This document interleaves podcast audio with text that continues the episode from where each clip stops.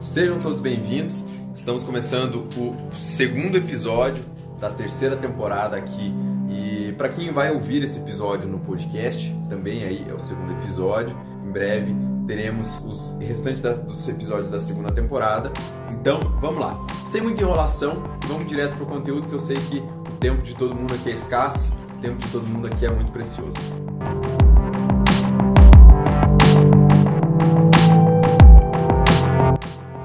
Primeiro ponto. Boa parte da live de hoje vem como base o conteúdo de Alfred Adler.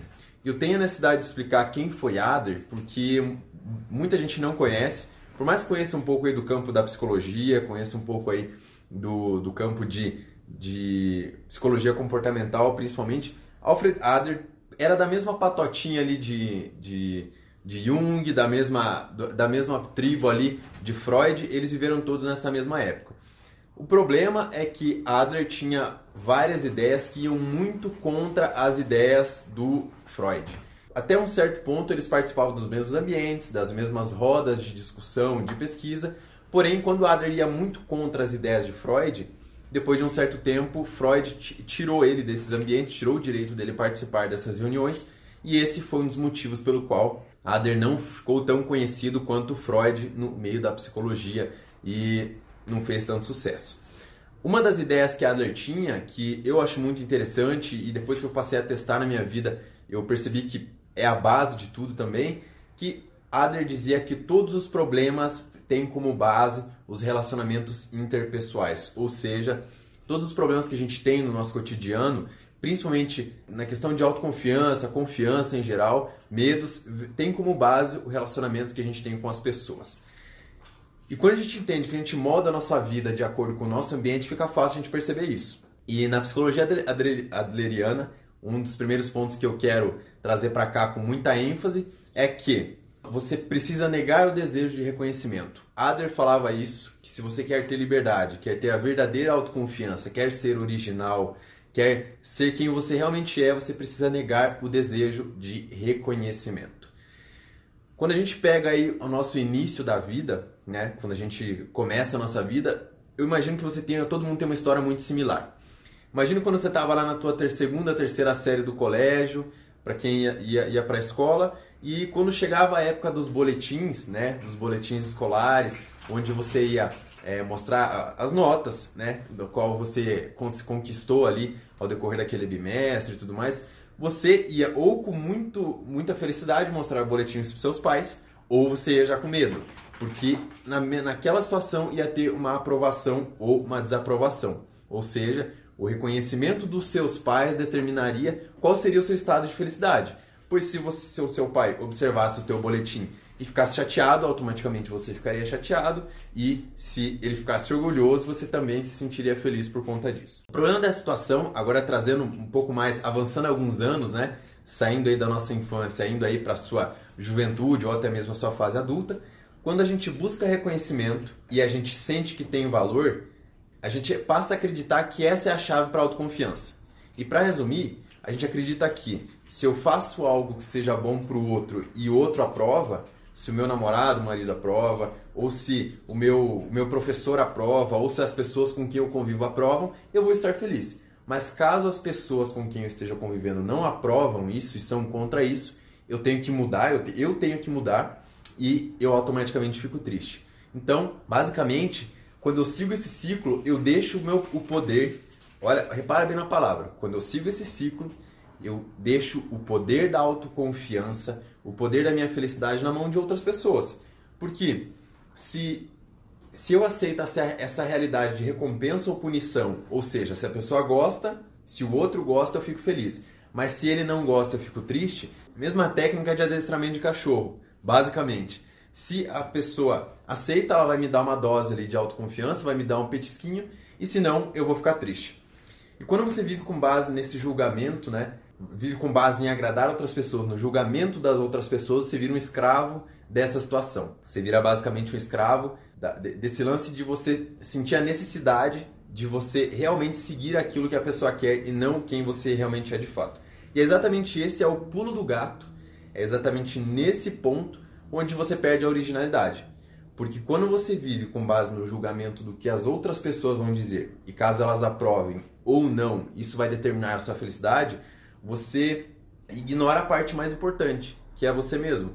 Seus gostos, suas, suas preferências, né? Aquilo que de fato faz você feliz, porque isso passa no teu subconsciente ou no teu consciente, passa a não importar mais. O importante é agradar o outro. O importante é o que ele vai dizer e o importante é o que vão determinar sobre o meu comportamento, ou sobre o meu trabalho, ou sobre as minhas atitudes.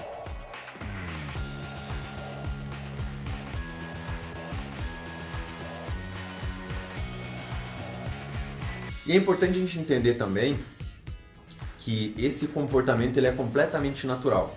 É instintivo do ser humano querer agradar as outras pessoas. É natural a gente ter esse impulso. Kant um dos maiores filósofos aí da, da história chamava isso de inclinação, que é o nome que ele dava para definir as nossas vontades naturais, muitas vezes o amor, o de, os desejos né, do ser humano, ele chamava isso de inclinação. E um dos nossos maiores desejos aí é de agradar, é natural, é normal. Mas aqui a gente chega num ponto muito importante. Na tua, na tua concepção, o que, que é liberdade? O que, que é essa dita liberdade aí que todo mundo diz, fala que para você, se você pudesse resumir em duas palavras, quais palavras seriam? Pensa aí um pouquinho. Porque no início do vídeo a gente aprendeu que viver com base no julgamento de outras pessoas é a receita para eu permitir que ela determine se eu vou ser feliz ou não. Eu tiro o poder de mim, que é, que é completamente possível eu entender, bom, se para mim tá interessante, se isso aqui para mim importa, tá tudo bem. E a gente vai falar um pouco mais à frente aí sobre essa necessidade que, que muitas vezes a gente tem, né? Mais uma vez eu repito, natural de agradar o outro, mas que a gente não pode viver nessa nesse ciclo aí de só agradar o outro. Aqui a gente chega numa poderosa conclusão então que Adler dizia e que depois que eu comecei a testar, isso tem mais ou menos uns dois anos que eu comecei a implementar isso com muita veracidade no meu dia a dia, no meu cotidiano, que é a gente chega numa poderosa conclusão que liberdade é eu aceitar que eu serei detestado. Olha que interessante. E calma, uma coisa que eu quero deixar bem clara aqui: eu não quero incentivar ninguém a se esforçar para ser detestado. Eu quero deixar isso muito bem claro. Porque para que seja possível ter liberdade, de fato, eu preciso compreender que quando eu sou quem eu quero ser, quando eu sou original, eu vou agradar algumas pessoas e vou desagradar outras pessoas. E tá tudo bem. Se uma pessoa gosta de você ou não, o problema é dela. Muita gente acha, nossa, eu devo ter algum defeito, eu devo ter alguma coisa que não agradou e tudo mais. E, e tá tudo bem, tá tudo bem. Muitas das vezes a gente fica nesse lance de, ah, eu tenho que agradar o outro, tenho que agradar o outro, né? Eu tenho que ser uma pessoa ali naquele ambiente. E eu imagino que você também conheça alguma pessoa que é assim, que quando tá com você, que de repente um pouco mais íntima é uma pessoa, mas quando chega numa roda de amigos ou sai para outro ambiente, se transforma, você já nem reconhece mais. Será que você conhece alguém assim? Eu já, nas conversas que eu tenho, geralmente a galera fala, não, isso é, é verdade. No trabalho, né, por exemplo. Vezes a gente vê um cara que no trabalho, com seu terno só gravar até um, é um personagem, quando ele sai de lá, quando se encontra no barzinho, você nem reconhece a mesma pessoa. Mas retomando o que a gente estava falando, então, ter liberdade é ser detestado. Basicamente é isso. E só lembrando, não é se esforçar para ser detestado. Mas caso alguém te deteste, isso não é, não é problema seu. Tá tudo bem. Tá tudo bem eu tenho que aceitar isso, eu tenho que entender, porque ninguém no mundo agrada a todo mundo. Pode ser a pessoa mais legal do mundo para você, provavelmente você também conhece muitas pessoas assim, que são incríveis, que são muito bacanas, mas que muitas vezes você fala com um amigo, olha, encontrei o fulano semana passada, ele fala, ih, não gosto dele, não, não, não vou muito com a cara dele, não sei porquê, mas não vou com a cara dele. É, é normal, é natural isso, entende? E nós não estamos aqui para ser detestado. Mas, mais uma vez eu repito, se o fulano gostou de mim ou não, isso não é problema meu. E a gente chega aqui no último ponto, um dos pontos mais interessantes, um dos pontos mais importantes, que é o que te dá a capacidade prática, te dá a capacidade é, de você aplicar a partir de agora isso. Porque até tudo que eu falei aqui vem com uma base muito grande de filosofia, psicologia comportamental e filosofia, mas agora como que a gente traz isso para o campo, campo prático, né? que é o que realmente importa para gente. Como, Tiago, que eu vou aplicar isso amanhã? Primeiro ponto, a gente entender que todos nós nascemos com um corpo e uma mente única, todos nós somos diferentes, tanto no corpo quanto na mente, temos aí nossas particularidades. O que determina, o que vai definir quem eu vou ser na história da humanidade, quem, o que vai definir quem eu serei enquanto ser humano, é o, uso que eu faço desse equipamento. E quando você passa, né, dentro desse contexto, a afirmar para você mesmo, eu sou legal, eu sou um cara bacana, isso quando você está sozinho. Eu sou um cara muito gente boa, é um estilo de vida que com o tempo você vai percebendo que ele é um estilo de vida mentiroso. E eu vou te explicar o porquê. Isso é, se chama autoafirmação. Que quando eu digo para mim mesmo, com alguma base que eu não sei de quê, que eu sou legal, que eu sou bonito, que eu sou um cara interessante ou que eu sou mais do que o outro, enfim, isso é autoafirmação. Imagine, por exemplo, que você concluiu um projeto agora e que você atingiu 70% do esperado dentro desse projeto, 70% do resultado financeiro ou 70% da, da nota que você precisava ter, 70% de 100%. Você pode, você tem duas opções nesse momento. Você pode dizer assim, droga, eu atingi só 70%, e, mas eu sou um cara tão legal, né? Eu atingi só 70%, mas eu sou um cara tão, tão, tão inteligente, por quê? por que isso? E eu fico sofrendo dentro daquilo ali, e isso é autoafirmação. É quando eu fico dentro daquela bolinha, daquela, daquele ciclo, né? Mas na mesma situação, quando você percebe que você atingiu 70% e você muda o questionamento se perguntando, ok, eu atingi 70%, mas como eu faço para chegar mais próximo do 100%? Essa é uma pergunta que poucas pessoas fazem. Muitas das vezes ela é o que define, ela é o que determina qual vai ser o teu nível de entusiasmo para as próximas coisas. Porque quando eu atinjo aí dentro desse mesmo exemplo que eu dei para vocês, os 70%, eu fico naquilo, putz, mas eu sou tão legal, mas se eu só atingir 70%, quase como um vitimismo próprio, né? Que eu vou ficar sofrendo naquilo ali e eu não me pergunto, ok, o que, que eu errei aqui? O que, que eu posso mudar?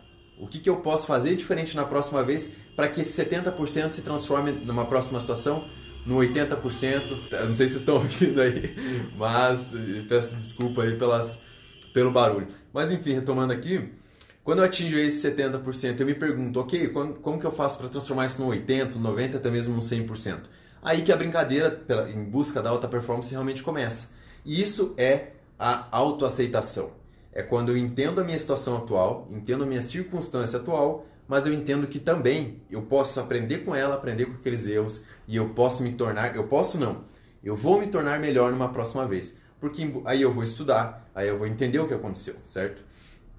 Autoaceitação implica em ter o poder de mudar o que é possível na sua vida e entender de uma forma muito sincera o que não é possível. Ainda nesse contexto do, do projeto aí dos 70%, algumas coisas não estão no nosso controle. Vou dar um exemplo muito simples aqui.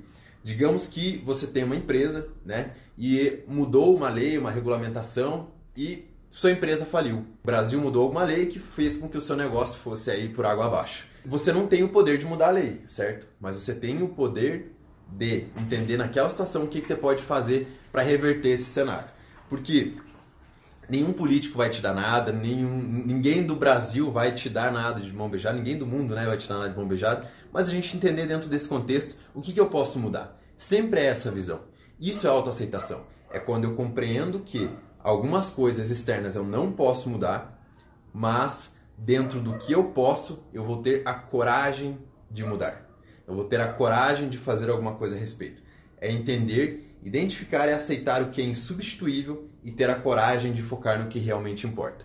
Isso é o cerne da produtividade, isso é o cerne da evolução humana. Se a gente pegar historicamente aí, né, uma, uma bibliografia que eu recomendo muito, porque é uma grande injeção aí de autoconfiança, uma grande injeção de, do que é possível, é a bibliografia do Elon Musk. É um, um livro que acho que foi lançado uns três anos atrás, que conta como foi a trajetória dele. Um cara que nasceu na África, um cara que tinha tudo para dar errado, um cara que tinha tudo para ser extremamente prejudicado, mas hoje é um, é um dos caras que mais está fazendo diferença. A gente tem a sorte de viver na mesma era que ele e aproveitar essas mesmas informações. Mas para resumir, você tem tudo. A única coisa que você precisa é clareza. A única coisa que você precisa é entender o que é substituível na sua vida e o que é insubstituível. E quando você entende isso, você tem clareza, você separa essas duas medidas, você consegue entender, ok, vou mudar e vou dedicar a minha energia apenas no que é possível mudar, apenas no que é possível fazer alguma coisa a respeito. Eu não posso mudar a lei, eu não posso mudar a presidência amanhã, eu não tem um monte de coisa aí que a gente não pode fazer. Mas ao invés de eu chorar por conta dessas situações e me lamentar e ficar parado, não.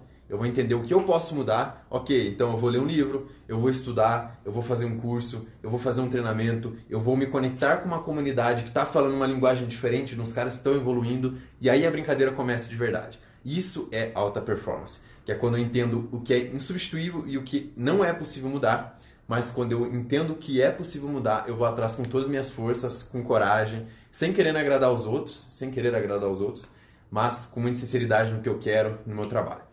Então, duas perguntas que eu sugiro vocês fazer hoje, agora mesmo.